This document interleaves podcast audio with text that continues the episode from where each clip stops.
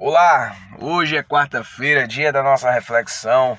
Que a graça e a paz do nosso Senhor Jesus esteja com você.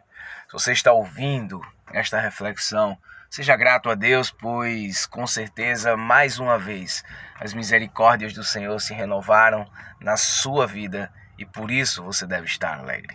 No dia de hoje eu quero compartilhar com você um texto que encontra-se em Salmo 40, o verso 1 que diz: Depositei toda a minha esperança no Senhor.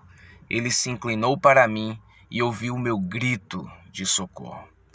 Sabe, muitas vezes nós precisamos nos perguntar pelo que você ou eu podemos agradecer pela realização das promessas de Deus em nossas vidas.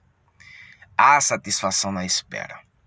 Como é para você ter bom ânimo na espera neste momento?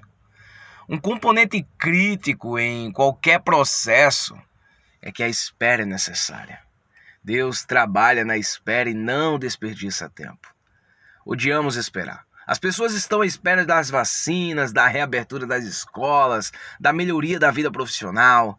Esperamos por Uber, esperamos por ônibus, esperamos pela ligação de amigos ou por alguém especial para curtir nossas postagens nas redes sociais. Há muita espera na vida, mas desprezamos a ideia de perder um tempo precioso.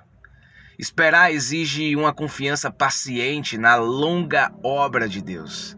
Em cada fase é necessário esperar em Deus. Em qualquer época que estejamos, Deus está cumprindo promessas. Ele está constantemente nos preparando e Ele está fazendo promessas para o nosso futuro. Escolha permanecer grato pelo trabalho que ele fez, pelo trabalho que ele está fazendo e pelo trabalho que ele ainda fará. Então, que você possa refletir sobre isso. Que Deus, ele trabalha na espera e não desperdiça tempo. Vamos orar? Senhor Deus, obrigado por tudo. Te agradeço por essa oportunidade de mais uma vez meditar na tua palavra.